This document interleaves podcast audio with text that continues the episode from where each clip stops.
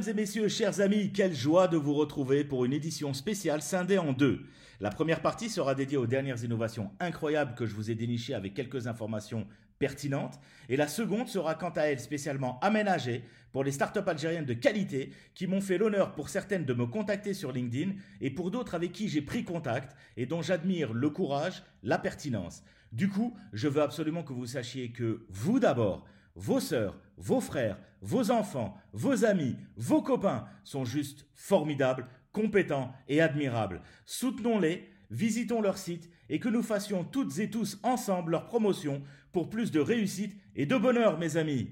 Commençons par le solaire, qui est désormais l'énergie la moins chère de l'histoire. En effet, dans la plupart des régions de la planète, produire 1 MW par heure d'électricité grâce à l'énergie solaire revient désormais à moins de 20 dollars. À ce niveau de prix, l'énergie solaire est l'une des sources d'énergie les moins chères ayant jamais existé, commente le rapport de l'IEA, International Energy Agency, dans son rapport intitulé World Energy Outlook 2020, tout en prévoyant que les renouvelables, les énergies renouvelables, le solaire mais également l'énergie éolienne ou hydroélectrique, représenteront pas moins de 80% du marché en 2030.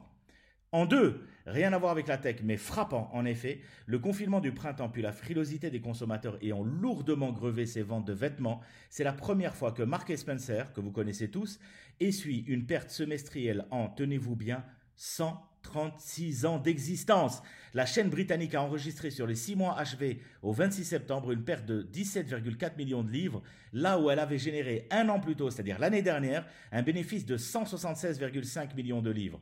Je voulais vous transmettre cette information pour, pour vous montrer qu'il existe des entreprises dans le monde qui n'ont enregistré aucune perte depuis plus d'un siècle.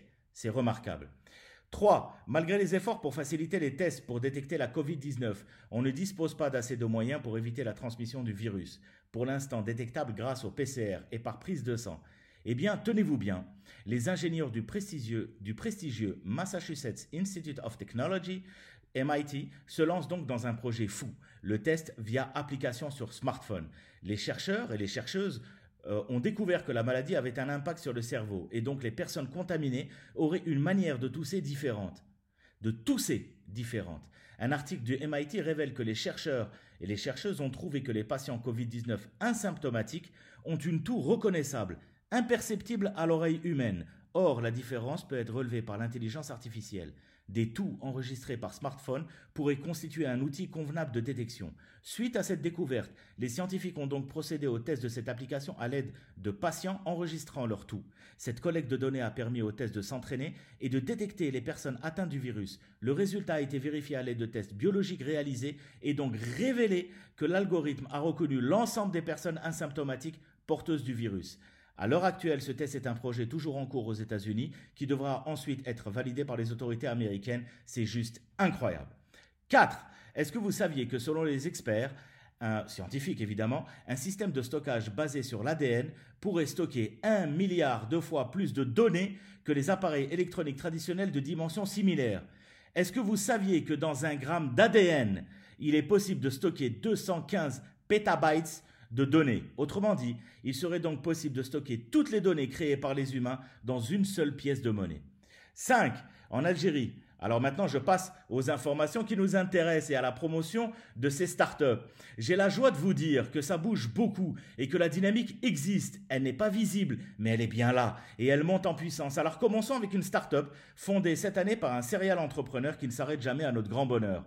Je cite monsieur Wanes Emin qui lancera officiellement dès ce soir jeudi, un logiciel cloud en mode SaaS de gestion de facturation appelé Wheezy, destiné aux très petites et petites entreprises avec une couche de mobilité incroyable pour nos jeunes entrepreneurs afin qu'ils puissent fournir en temps réel leur devis et facturer de partout leurs prestations avec envoi automatique de rappel, relance des clients, suivi, etc. Donc franchement, une vraie valeur ajoutée pour ceux qui vont y souscrire pour moins de 40 000 dinars l'année en, en tarif de départ, soit moins de 3 500 dinars par mois. Vous trouverez le lien web de ce logiciel prêt à l'emploi sur ma page LinkedIn et je vous encourage à visiter le site et tenter l'expérience qui n'a rien à envier, je dis bien rien à envier, à qui que ce soit ni à quoi que ce soit à travers le monde. Bravo Amine et à toute son équipe.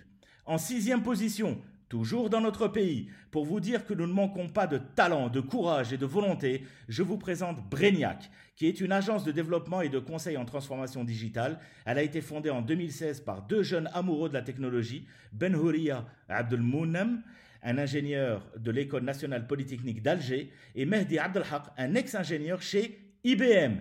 Eux ont conçu un logiciel dénommé Fatura qui euh, permet aux chefs d'entreprise algériennes de une meilleure gestion commerciale. C'est le logiciel de facturation conçu par une équipe algérienne et soumis aux règles et normes des lois algériennes et qui permet d'élaborer les devis, les, convertir en factures et qui conçoit automatiquement les déclarations fiscales mensuelles, nos fameux G50, pour aboutir enfin à la fin d'année à un bilan consolidé. Le tout pour un prix défiant toute concurrence. Le lien du site est aussi sur ma page LinkedIn et je ne peux que vous souhaiter, euh, chers amis de Breniac, la réussite et la prospérité dans notre pays.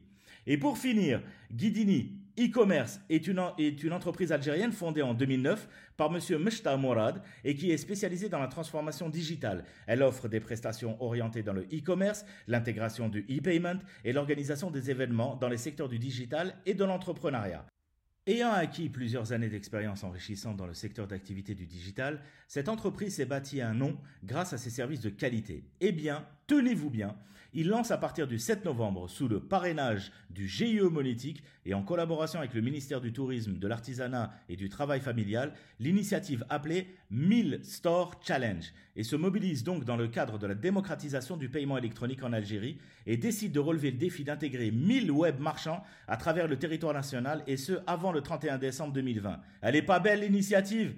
Alors, je viens de vous parler de trois sociétés uniquement, mais il y en a beaucoup d'autres dans notre pays. Il y a de l'énergie, il y a du positif, et le génie algérien est en train d'émerger par sa jeunesse. Et c'est avec beaucoup, beaucoup d'émotion que je leur souhaite toute la réussite possible, Inch'Allah, parce qu'ils le méritent, parce que nous le méritons. Ce petit point de presse de l'actualité numérique est désormais terminé, et on se donne rendez-vous la semaine prochaine, le même jour, et pas à la même heure. Prenez soin de vous. Merci.